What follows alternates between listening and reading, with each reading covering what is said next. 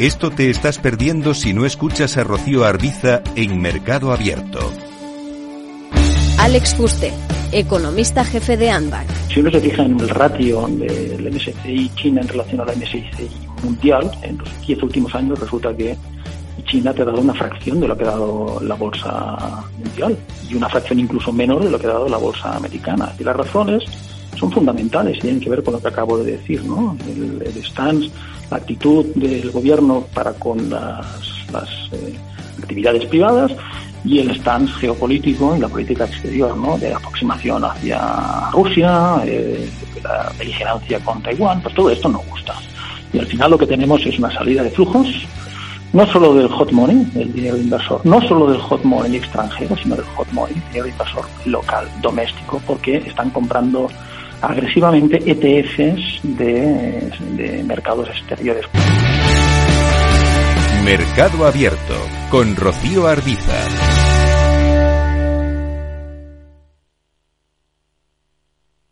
Metal Empresarial. Las empresas que forjan el presente y el futuro del metal.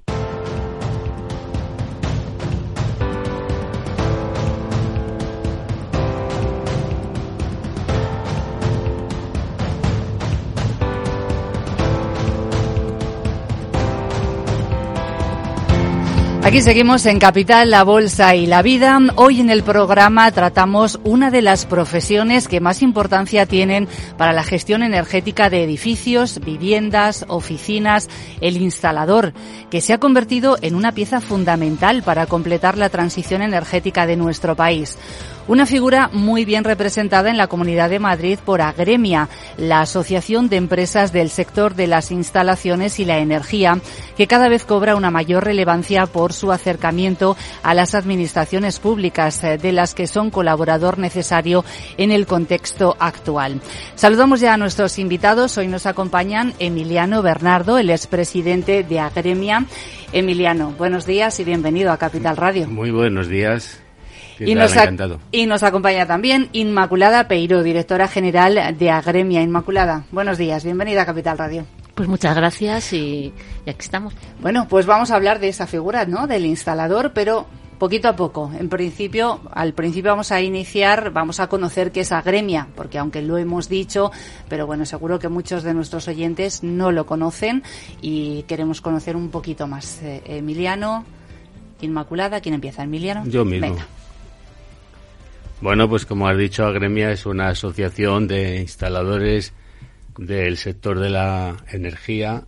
Se fundó en 1977 y se fundó pues para dar voz y defender los intereses, como es lógico, de los instaladores, empresas y autónomos que pertenecen a, la asociación. Eh, actualmente eh, tiene dos líneas de negocio diferenciadas. Una de ellas está en, la sede central, que es en la calle Antracita número 7, donde se lleva a cabo el día a día de, digamos, eh, información a los asociados, tramitaciones, boletines, cosas de estas. y la otra línea de negocio está en la avenida de Córdoba y es donde tenemos la escuela técnica o que llamamos centro de formación en la cual impartimos cursos de todas las modalidades de nuestro sector como pueden ser gas, calefacción, climatización y es una de la, una parte muy importante de, de, nuestra asociación. Y como parte muy importante, enseguida en este programa vamos a profundizar un poquito más en esa formación, en esa enseñanza que hacen desde, desde Agremia. Eh, Agremia que agrupa a más de 2.000 asociados, más de 100 empresas eh, colaboradoras. Inmaculada, ¿qué valor les aporta? Pues mira, actualmente disponemos eh, de muchísimos servicios para las 2.090 empresas que somos a fecha de hoy, que son pymes y micropymes fundamentalmente, y que se dedican a actividades tan diversas como aire acondicionado, fontanería, calefacción, energías renovables, electricidad, etcétera. Es un sector súper regulado en el que hay muchísima normativa, entonces Agremia la verdad es que es fundamental para ellos para estar al día de todo lo que cambia, de los carnets, habilitaciones, etcétera. Y últimamente, y estos últimos años, es fundamental, eh, por ejemplo, la, la, mm, hemos hecho una asesoría y un, un área específica de ayudas y subvenciones porque con tanta ayuda que ha ido a nuestro sector, pero que es súper farragosa, complicada, mucha burocracia, pues bueno, la labor que ha hecho Agremia ahí es muy importante. Bueno, estamos dejando abiertos ya muchos temas, ¿eh? Normativa, ayudas, formación, pero bueno, vamos a seguir pasito a paso. Vamos a conocer el papel que está jugando ahora mismo la empresa instaladora en el contexto energético actual. Pues hombre, el papel eh, que juega la empresa instaladora eh, está claro que es vital, es de vital importancia porque precisamente es la empresa instaladora y concretamente el instalador autorizado, pues el que tiene los conocimientos, las cualificaciones y el que realmente de él va a depender eh, la transformación energética que vamos a sufrir en los próximos años en este país y en más países europeos, lógicamente. Con lo cual eh, es evidente que el papel es fundamental. Y luego, por otra parte, pues el instalador eh, también es, eh, digamos, la pieza clave necesaria pues para asesoramiento a, los clientes y sobre todo en el sentido de, de aconsejarle la mejor tecnología que pueda en un momento determinado, a lo mejor lo que es bueno en un sitio, pues a lo mejor no es tan bueno en otro, con lo cual su papel es fundamental. En Agremia estoy pensando, ¿empresas instaladoras autónomos también o no? Sí, un 60% hablamos de empresas, sociedades limitadas, anónimas y un 40% empresarios autónomos. Que muchos de ellos me imagino que no estarán, pero después de escucharles seguro, seguro esperemos, que Esperemos, Porque con todas estas aclaraciones de ayudas, de formación, de normativa, les interesa seguro. Bueno, uno de los problemas que están eh, siendo comunes en muchos sectores relacionados con la construcción es precisamente la falta de profesionales cualificados. Desde Agremia, ¿cómo se enfrentan a este desafío? ¿Qué soluciones formativas se están llevando a cabo? Vamos ya con uno de los temas. Pues efectivamente es uno de los retos a los, a los que nos enfrentamos en nuestro sector y muchos oficios que es paradójico porque luego realmente eh, les nos falta atraer talento al sector, pero luego el paro es cero. Es decir, es, aparte de nuestra profesión, en el caso concreto de, de empresas instaladoras, son profesiones bien remuneradas, con un convenio colectivo que está muy bien, con horarios que pueden ser conciliadores con la vida familiar y debemos empezar a atraer a gente al sector porque lo necesitamos. Si no, no podemos acometer esa transformación energética que tanto se habla si nadie puede instalarla. Desde la escuela de Agremia, pues hacemos cursos para gente que está buscando empleo y pues de todas las habilitaciones del sector, instaladores de energías renovables, fotovoltaicas, aerotermias, gas y luego salen todos con trabajo. Entonces, la verdad es que yo desde aquí aprovecho, ya que tenemos la oportunidad para la gente que nos escuche, que es un sector que realmente genera empleo y empleo que se llama empleo verde. ¿Vale? Que yo creo que es el futuro del sector. Entonces, desde Agremia estamos con campañas de publicidad, de difusión, con los cursos de formación, pues un montón de medidas para poder ser atractivos. ¿Tendríais cuantificado cuántos profesionales faltan ahora mismo? ¿O eso es difícil? Cuantificados no. Yo cuantificado no, pero lo que es cierto que de las 2.000 empresas diría que todas les hace falta gente, porque es algo que, que, vamos, que a la asociación nos llaman diariamente. Sí, sí, o sea que cerca de, diría 4.000 eh, Estaría bien lo de cuantificar. Pero es complicado. Lo que sí es verdad que ahora mismo eh, somos un sector que genera muchísimo empleo actualmente. ¿Y los jóvenes, cómo, cómo podéis hacer esto atractivo? Para que para que muchas veces no se decanten no por, por un grado de este tipo, ¿no? Para que se decanten, he dicho pues, para que se decanten. Pues la verdad que es una pregunta un poco difícil, porque más que nada porque lo estamos intentando. Y, no es fácil, ¿no? Y siguen faltando A ver, profesionales. Eh, los jóvenes de hoy en día tienen la, la imagen mm, mala que ven probablemente en la televisión, negativa, de, y básicamente se quedan con la palabra principalmente fontanero, cuando realmente pues fontanería, calefacción, gas, climatización. Eh, la realidad es que es todo lo contrario. O sea, es un oficio muy atractivo, muy tecnológico, necesita unos conocimientos especiales y por eso digo que es exactamente todo lo contrario a la imagen que se tiene de este, de este oficio o de estos oficios que son muchos, con mucha cualificación. Se requiere mucha cualificación, muchas horas de formación, carnés de instalador que son necesarios, imprescindibles para poder luego realizar el trabajo y la verdad que es una pena. Eh, dentro de eso, eh, nosotros el, único aspecto más importante que podemos eh, en este sentido trabajar, lógicamente, es la formación. Dar formación a estos jóvenes y desde hace unos años pues eh, creamos un proyecto que se es un proyecto que se llama creando cantera que lo que pretende es atraer precisamente este talento juvenil en, en, base a, eso, a esa formación que se le va a dar no y esa es una de las cosas más importantes que estamos haciendo, pero vamos, todo prácticamente se basa en la formación. Luego, además, eh, hay que tener en cuenta que prácticamente eh, todo aquel que quiera, una vez que pasa por esta formación, va a tener trabajo seguro. O sea, seguro, segurísimo. Y es más, yo me atrevería a decir que va a tener trabajo de por vida. Totalmente. De por vida, ¿eh? o sea, con toda seguridad. O sea, un profesional, y casi incluso puedo decir cualquier profesional de cualquier actividad que se precie, lo sabemos todos.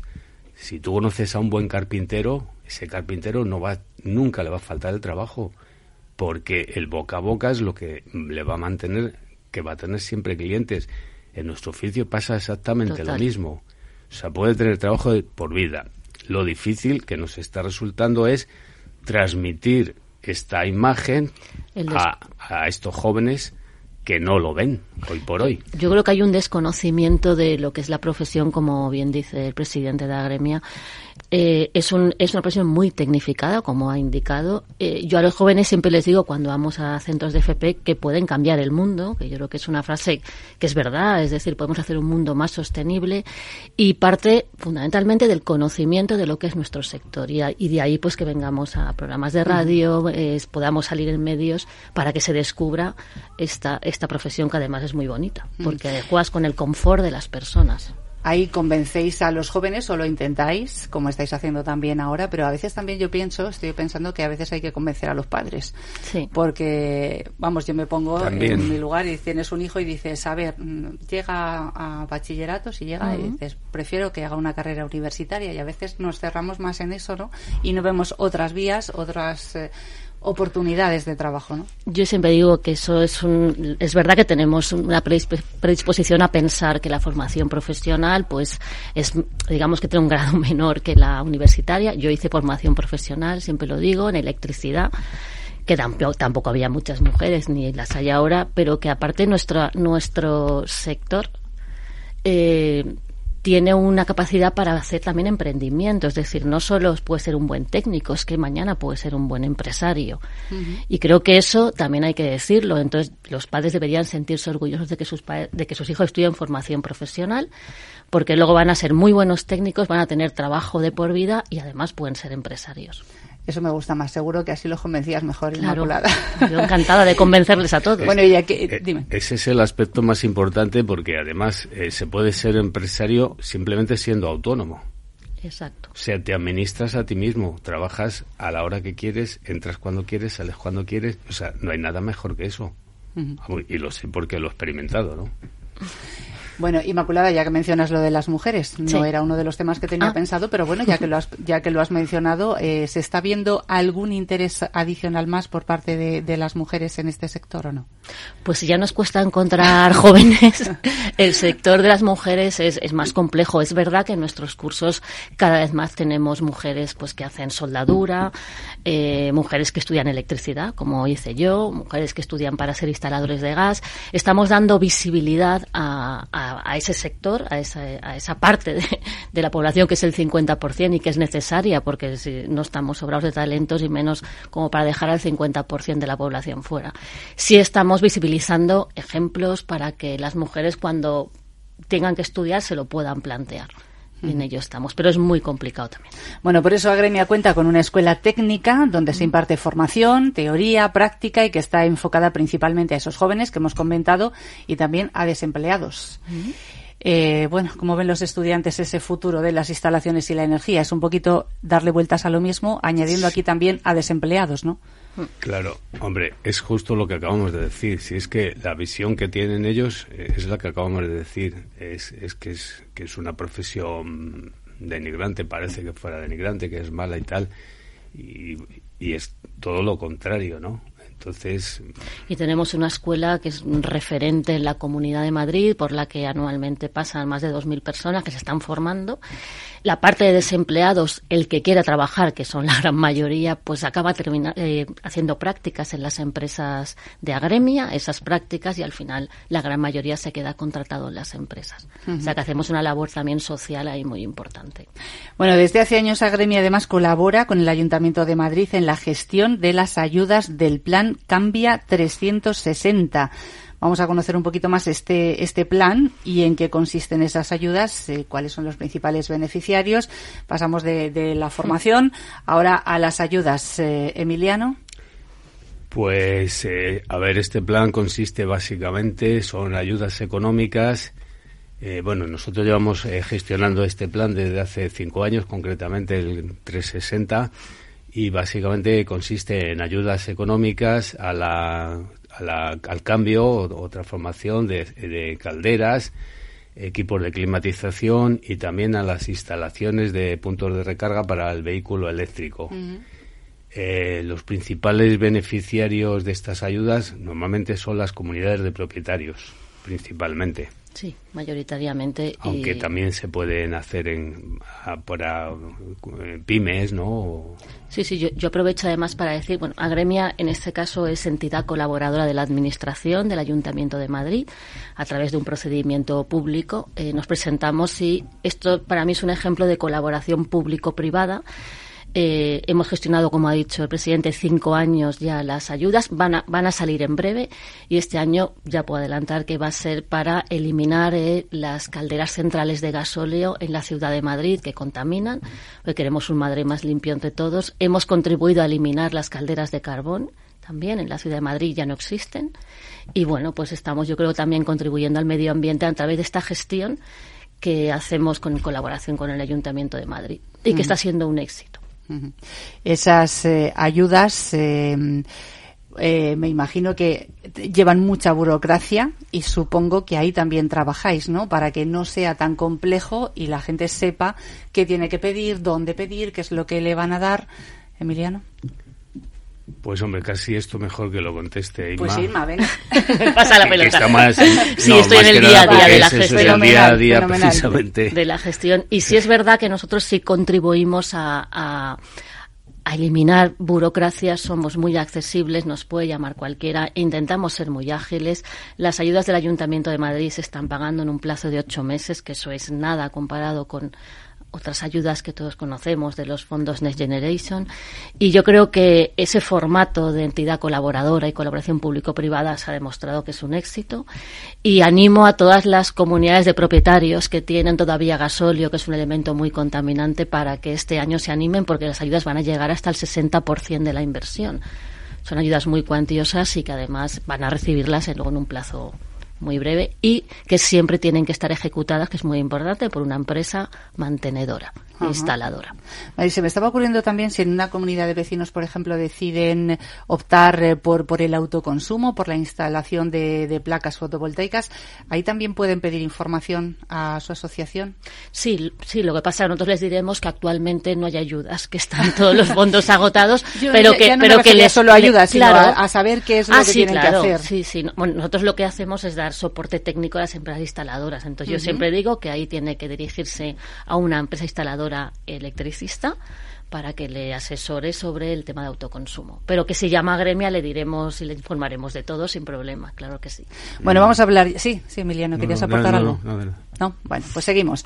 Los principales desafíos eh, que hay por delante para el sector de las instalaciones en los próximos años, eh, ¿cuáles son esos desafíos? Pues yo creo que el más importante de todos, sin lugar a dudas, es eh, el relevo generacional. Eso es un, problema que yo creo que además ocurre no solamente en nuestro sector, porque lo escuchamos día a día. El otro día eh, el tema del campo lo escuchábamos en la tele, ¿no? Tienen el mismo problema. Entonces, relevo generacional es fundamental.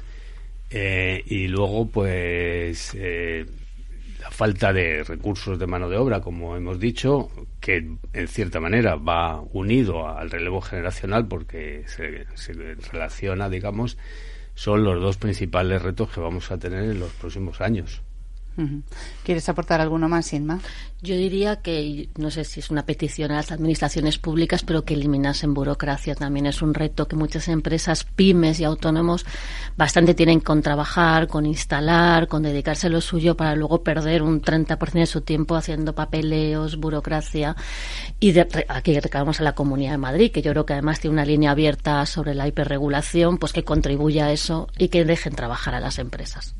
Bueno, y ya vamos a terminar con alguna recomendación eh, para las personas que, por ejemplo, quieran renovar las instalaciones energéticas de su vivienda y no saben cómo contactar con un instalador acreditado. ¿Qué, recomendaciones podemos darle, Inma? Pues a ver, Agremia tiene a disposición de cualquier eh, usuario final, empresa, una página web que se llama instaladoresdemadrid.com, muy sencilla de recordar y si no nos llaman a la asociación, donde están las empresas de Agremia, no todas, sino aquellas que, que aparte están todas habilitadas en Agremia, efectivamente, pero además han adquirido un compromiso, perdón, con la calidad, están adheridas al sistema de arbitraje de consumo, con lo cual ofrecen todas las garantías y si cualquier usuario quiere hacer alguna instalación, reforma, instalar, pues que llame a Gremia o visite la web instaladoresdemadrid.com.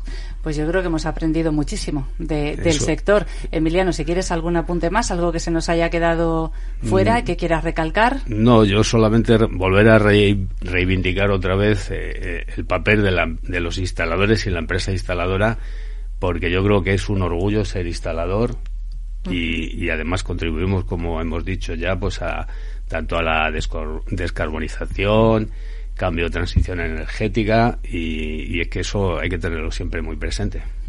Inma, y a ti te dejo que, que termines con un mensaje para los jóvenes. Venga, convéncelos.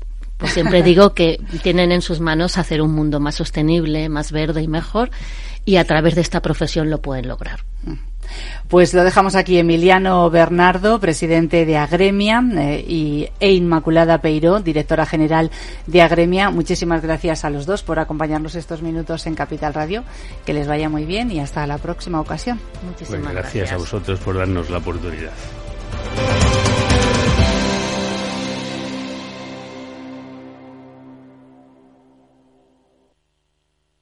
Veo, veo una cosita. ¿Qué cosita es? Empieza por la letrita L. Ya lo sé. Letras del Tesoro. Si mires donde mires ves letras del tesoro, en Renta 4 Banco te facilitamos comprarlas de forma rápida y cómoda. Entra en r4.com y descubre todas las ventajas de comprar letras con un especialista en inversión. Renta 4 Banco. ¿Quieres más? Esto te estás perdiendo si no escuchas a Rocío Arbiza en Mercado Abierto. Belén Ríos, directora de ventas institucionales y mayoristas para Iberia de J. Safra Sarasin Sustainable AM. El banco tiene la sede en Basilea y todo empezó en el 86 hubo un vertido al lado de la sede del banco en estaba Sandoz que ahora es no, Novartis pues el, el RIN se convirtió completamente en, en, una marea roja y ahí bueno pues perdió muchísimo dinero pues eh, Novartis perdió mucho dinero todos los accionistas de, de la compañía clientes de la familia del banco y decidieron tomar en cuenta todo lo que son factores ecológicos a partir de entonces en, en, en la gestión de los fondos de inversión. Mercado Abierto con Rocío Arbiza. Descubre el lado más verde de la economía y las empresas en una nueva newsletter de Capital Radio. Todas las claves de la semana sobre ESG en un mismo sitio. Suscríbete en capitalradio.es a claves ESG y recibe los contenidos del lado más sostenible de las empresas.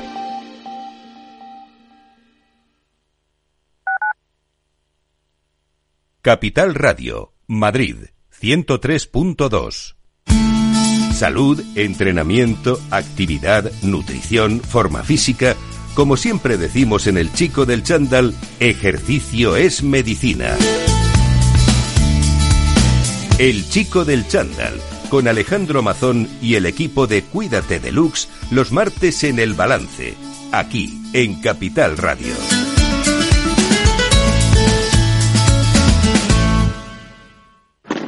Si te gusta el pádel, en Capital Radio tenemos tu espacio. Todos los martes a las 22 horas saltamos a la pista para contarte la actualidad del World Padel Tour, los torneos amateur, las novedades de las marcas y toda la actualidad relacionada con el segundo deporte más practicado de España. Esto es Padel, los martes a las 10 de la noche en Capital Radio.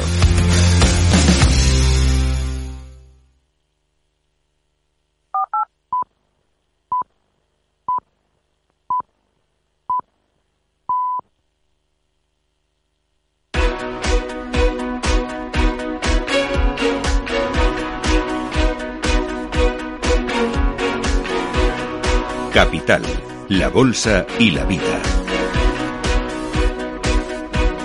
Laura Blanco. Olvidemos las tallas únicas en la inversión. Siempre necesitamos una planificación a medida para nuestro ahorro y esa planificación, si cabe, es todavía más capital, más crucial si estamos planificando nuestro poder adquisitivo pensando en la jubilación. Los planes de pensiones deben ser a medida y eso requiere asesoramiento. Es un placer charlar con Velaria Inversores y hacerlo con su director, con el director de Velaria Inversores, que es Javier García Fernández. Don Javier, gracias por acompañarnos. ¿Qué tal todo? Muchísimas gracias, muy bien. Eh, a ver, en España la realidad es que apenas tenemos asesoramiento eh, en planes de pensiones y lo que nos pasa a los partícipes es que sentimos eh, realmente, Javier, que se nos coloca un producto. Bueno, a lo mejor esto es lo que explica que la ratio eh, de participación en planes de pensiones en España esté muy por debajo de la media de, de los países de, de la OCDE. ¿Por qué se nos coloca producto? ¿Por qué no se nos, eh, se nos asesora pensando en lo que queremos, que es mantener nuestro poder adquisitivo cuando dejemos de trabajar?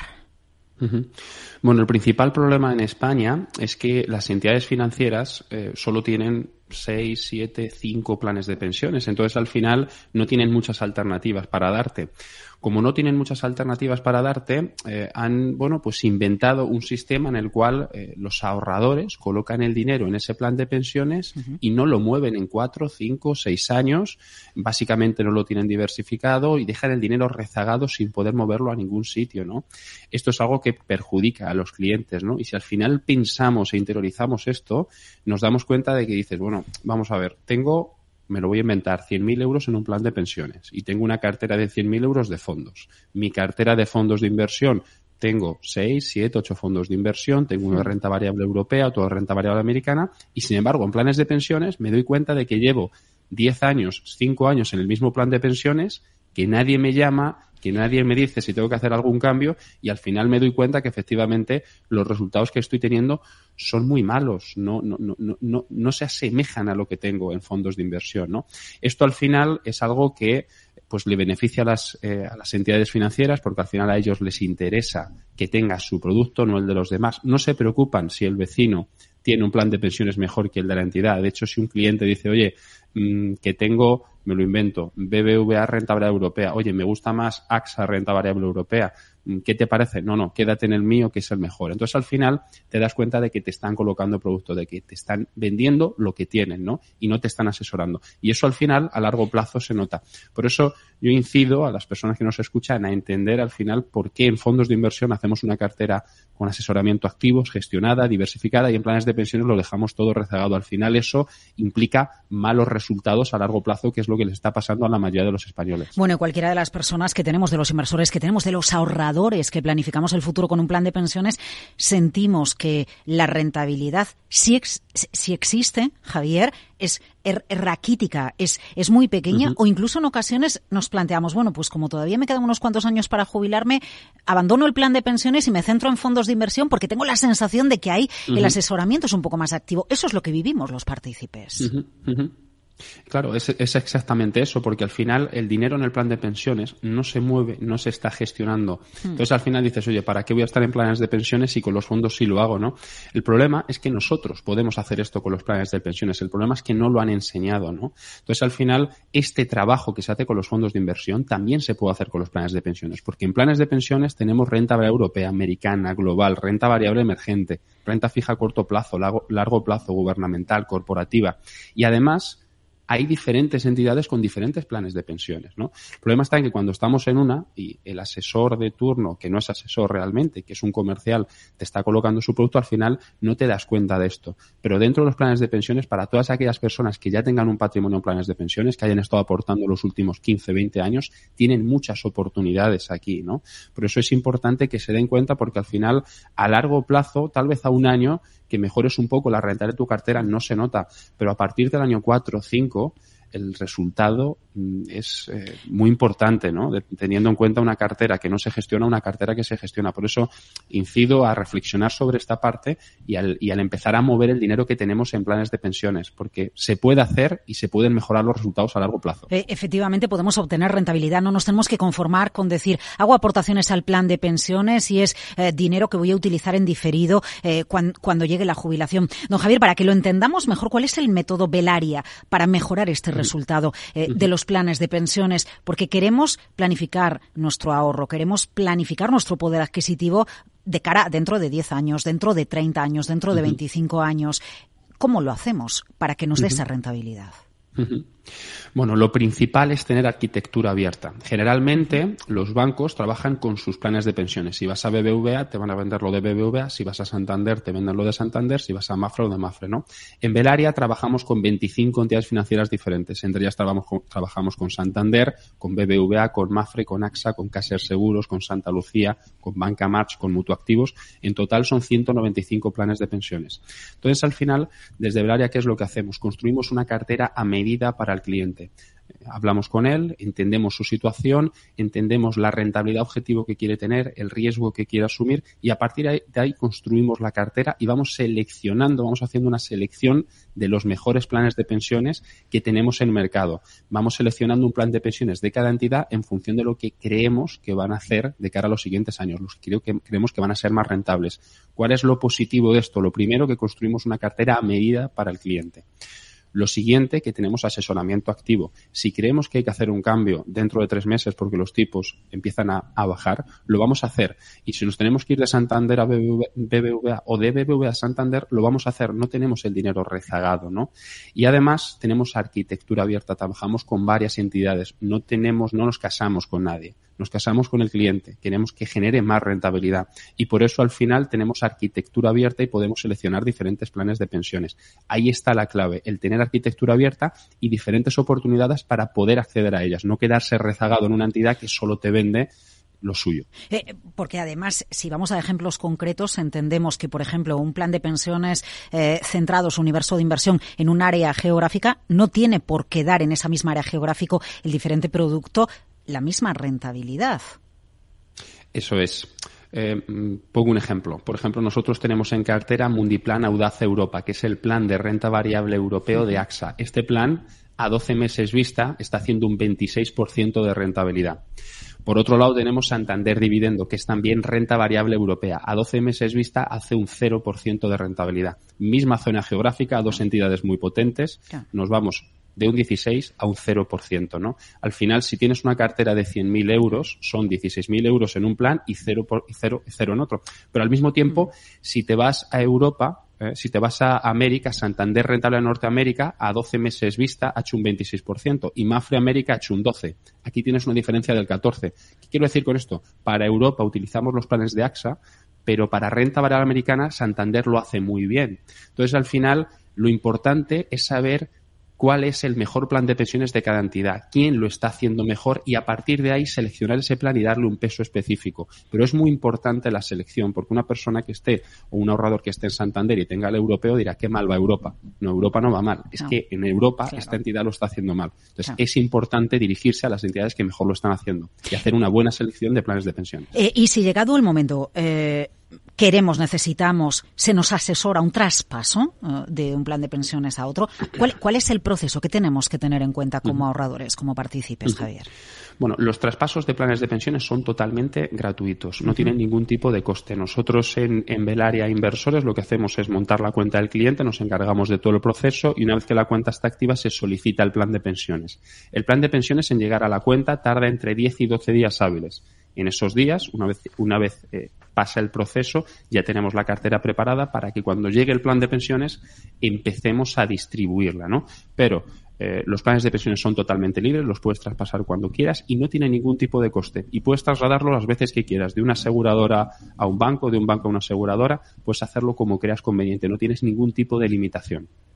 Arquitectura abierta, asesoramiento en el plan de pensiones. Eh, quien quiera ponerse en contacto con usted, Javier, con ustedes, con Velaria, inversores, ¿qué hace? Eh, ¿A dónde recurre? Bueno, puede entrar en velariainversores.com, en el área de contacto, tiene nuestro email, nuestro número de teléfono y ahí puede hablar con nuestro departamento de secretaría y, ellos pueden organizar una, llamada telefónica y ahí podemos hablar tranquilamente de cuál es la situación del cliente y a partir de ahí pues ofrecerle pues una cartera asesorada, activa y, mejora lo que tiene actualmente en planes de pensiones. Velariainversores.com. Bueno, y una cosa más, Javier, porque en ocasiones tenemos que contratar el plan de pensiones que nos dice el banco por bonificar nuestra hipoteca. Eh, tenemos que tener en cuenta que sí podemos tener ahorros y una planificación financiera para la jubilación en planes de pensiones al margen de eso, que hay opciones para ahorrar y obtener una rentabilidad importante pensando en dentro de 10, dentro de 15 o dentro de 20 años. ese yo creo que es uno de los mensajes que más tiene que calar y que dejemos atrás la idea de que los planes de pensiones no, no nos dan rentabilidad. Totalmente. Los planes de pensiones son productos que pueden dar una rentabilidad muy importante. De hecho, ya hemos visto a 12 meses vista Santander rentable en Norteamérica un 26%, 12 meses vista rentable europea AXA un 16%, el BBVA Telecomunicaciones que ha hecho durante los últimos 15 años un 16% de rentabilidad media anual.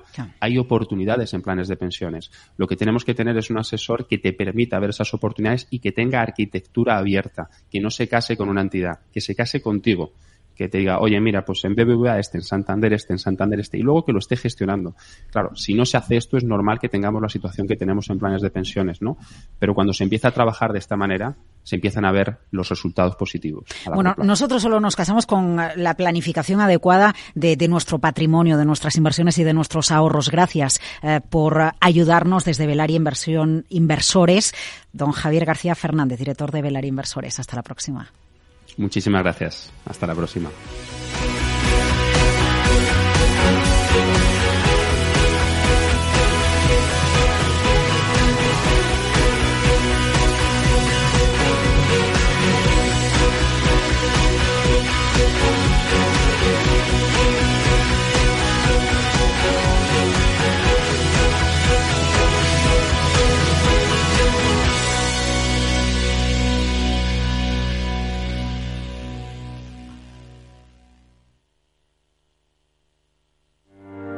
Descubre el lado más verde de la economía y las empresas en una nueva newsletter de Capital Radio. Todas las claves de la semana sobre ESG en un mismo sitio.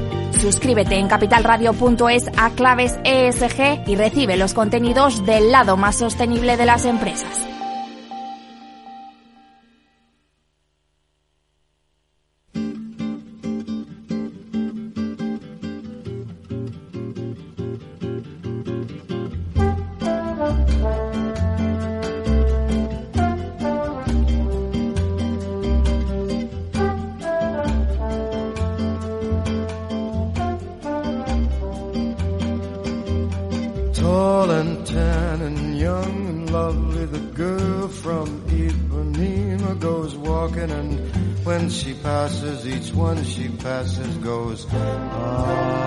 Capital, la Bolsa y la Vida, con Luis Vicente Muñoz. Y con Ana Fernández Sánchez de la Morena abrimos nuevamente este consultorio de finanzas conductuales. Ana es fundadora y CEO de AFS Finanzas Conductuales. ¿Cómo estás, querida Ana? Buenos días. Buenos días. Muy bien, aquí dispuesta a traer un nuevo, un nuevo sesgo, un nuevo atajo mental. Estoy preparado para descubrirlo. ¿Estás preparado? sí, porque esto es una experiencia. ¿eh?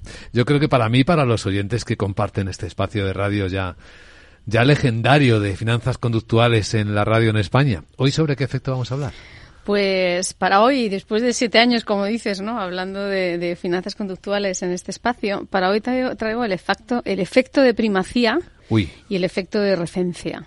Esto tienes que explicármelo. ¿Qué, son? ¿En qué el, el efecto de primacía es la tendencia que tenemos las personas a memorizar de una forma más rápida la primera información que se nos presenta. Esa primera impresión, esa primera información, esos primeros datos, la memoria que se pone en funcionamiento con esa, con esa primera información es la memoria de largo plazo y es la que luego nos va a influir a tomar decisiones.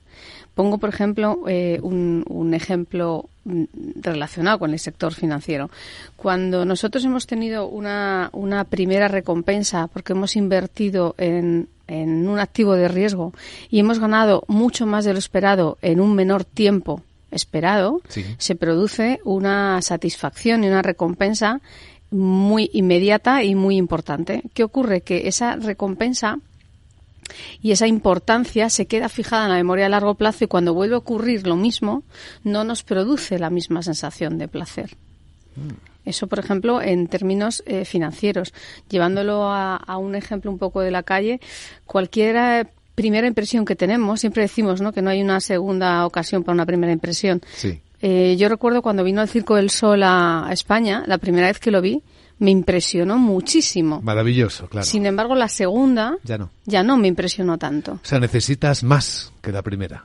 Sí, esa, esa primera impresión se te queda fijada en una, en una zona del cerebro que actúa cuando una situación se repite. ¿Qué tiene de inconveniente ese efecto de primacía cuando nos están hablando de productos financieros o de inversiones? Que nuestro cerebro presta mucha atención a la primera información que nos cuentan, pero se desestima la que viene detrás. Te, la, está devaluando, en definitiva. Bueno, el cerebro lo que hace es que a esa información no, no le da tanta importancia. Presta toda su atención en, ese, en esa primera información que le facilitan. Por ejemplo, cuando nosotros estamos escuchando el cierre de mercados y nos dicen cómo han cerrado todas las acciones, en las primeras a las que prestas atención es la primera información que recibes. Mm, es verdad. Es la que primero se te queda. ¿Y qué se puede hacer contra este automatismo para tratarlo? Bueno, este, este automatismo lo que hay que saber es que el cerebro eh, tiene, digamos, dos tipos de memoria, la de largo plazo y la de corto plazo. Entonces, la memoria de corto plazo se activa en la memoria, en el efecto de recencia, que el efecto de recencia es justo el contrario, que es recordar la información que se nos presenta en el último lugar. De ahí que cuando se hace la revisión a los 35 componentes del IBEX, lo que más recuerdas fueron los que te dijeron al principio y los que te dicen al final. Porque se activa una memoria de corto plazo que es capaz de reproducir lo último que ha escuchado. Recencia, dices que se llama. Exactamente, está primacía, que es la información que se nos presenta en el primer momento, y recencia, que es la última que se nos presenta en el primer momento. Esto se utiliza mucho en marketing y lo podemos ver cuando nos están hablando de productos financieros. O sea, la información que se dice al principio la vamos a memorizar cuando te cuentan un producto estructurado con un cupón del 7%.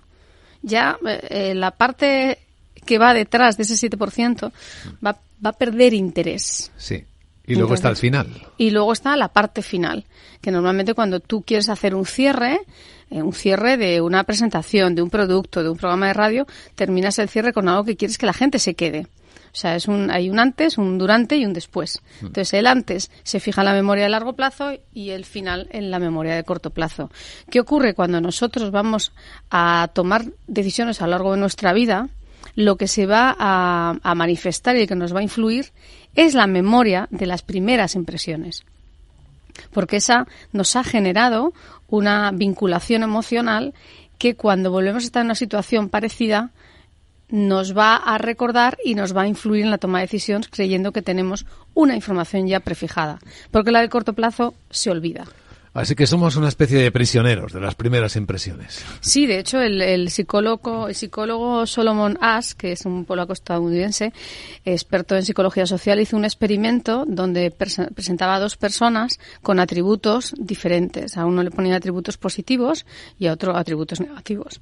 Y cuando les presentaba a esas dos personas con los atributos al, a un grupo de, de personas para que también dieran su impresión, todos aquellos que habían recibido la información de los atributos previos, sus eh, conclusiones fueron las mismas.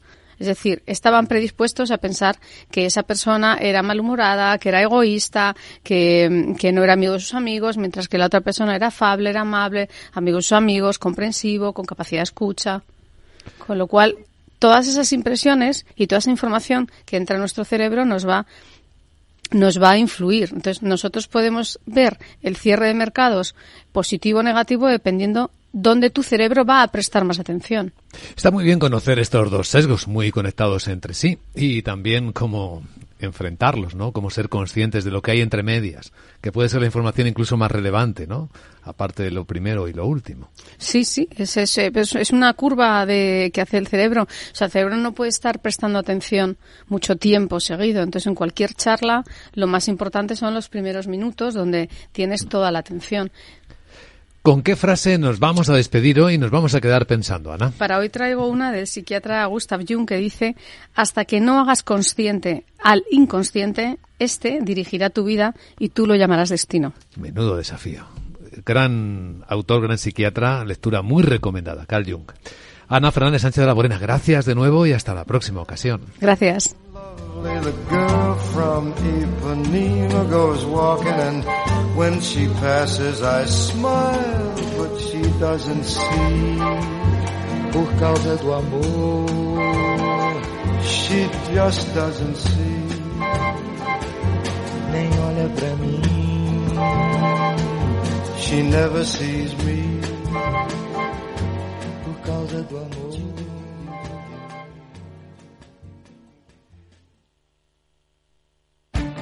Esto te estás perdiendo si no escuchas a Rocío Arbiza en Mercado Abierto. Pablo Gil, economista y analista de IG. Desde el 2020 a 2022, Estados Unidos creó el 25% de todos los dólares que existen en el mundo en dos años. Y la gente dice, pues no pasó nada. Digo, sí, has tenido una inflación de un 19% en ese periodo. Mercado Abierto con Rocío Arbiza. Capital Radio. Diez años contigo.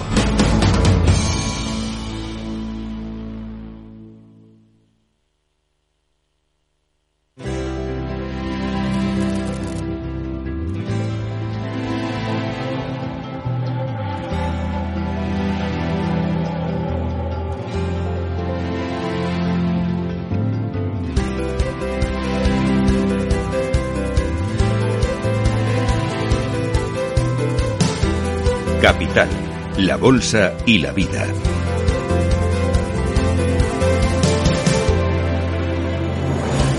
Bueno, pues estamos ya en la cuenta atrás de una nueva edición de los premios a la excelencia de Capital Radio. Y bueno, durante esta última semana estamos conociendo las candidaturas de las empresas inscritas y seleccionadas para ser homenajeadas. Hoy tenemos con nosotros a José Luis del Valle, que es presidente del Consejo de Administración del AR España, Socimi, que también cumple 10 años como nosotros, como Capital Radio, y es una de las candidatas a los premios a la excelencia de Capital Radio. Vamos a dar la bienvenida a José Luis. Buenos días, José Luis. Muy buenos días y muchas gracias por considerarnos como candidatos. Claro que sí. Bueno, José Luis, ¿qué ha aportado LAR España al mercado y al sector en estos 10 años de vida?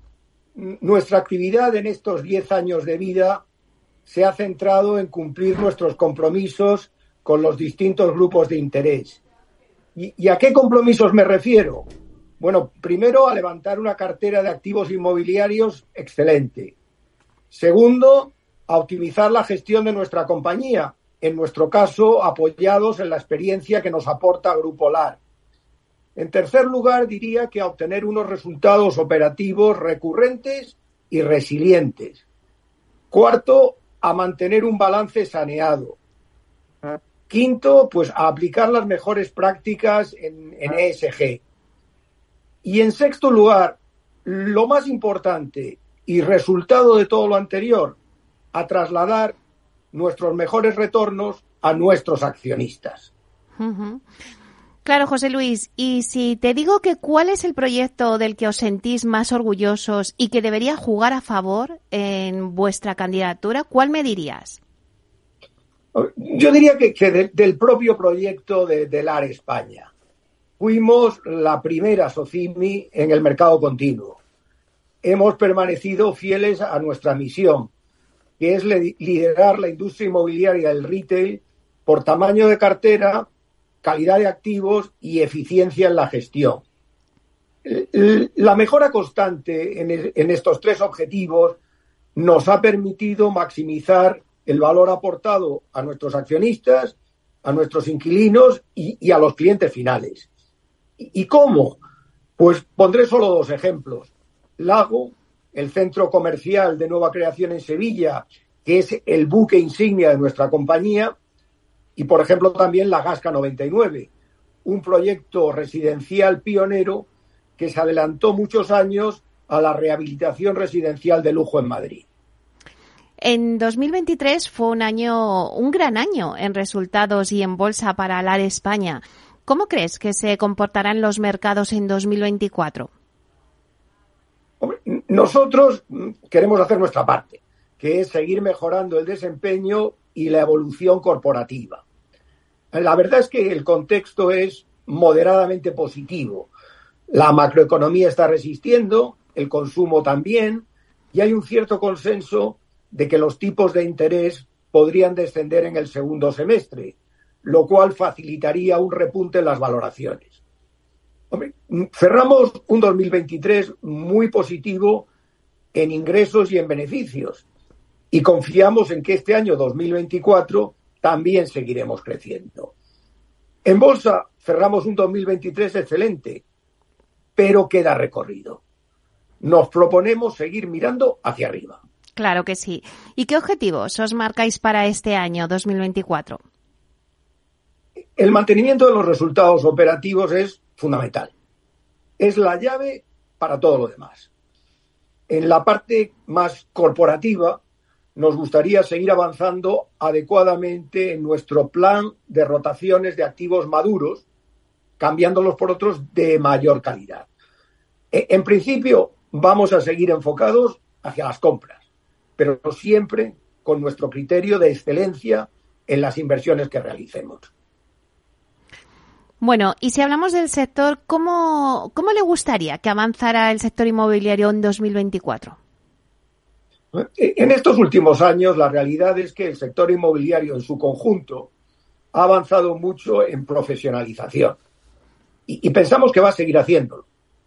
En, nuestro segmento particular del retail, yo creo que ya hemos convertido a nuestros inquilinos, a nuestros operadores, en auténticos socios focalizados, al igual que nosotros, en el cliente final. Eh, los centros y los parques comerciales están ya en un proceso de relanzamiento, dejando definitivamente atrás los viejos fantasmas del online y a las puertas de que el mercado de transacciones pues dé ya un salto significativo en cuanto a número y en cuanto a volumen. Bueno, pues ojalá y lo veamos así. Muchísimas gracias, eh, José Luis del Valle, presidente del Consejo de Administración del AR España. Eh, Socimi, que hemos dicho que también cumple 10 años, así que enhorabuena también para vosotros, que es una de las candidatas a los premios a la esencia de Capital Radio en esta sexta edición de los premios. Muchísimas gracias, José Luis. Gracias a vosotros e igualmente felicidades por vuestro, vuestros 10 años. Un placer, hasta pronto. Gracias. Bueno, José.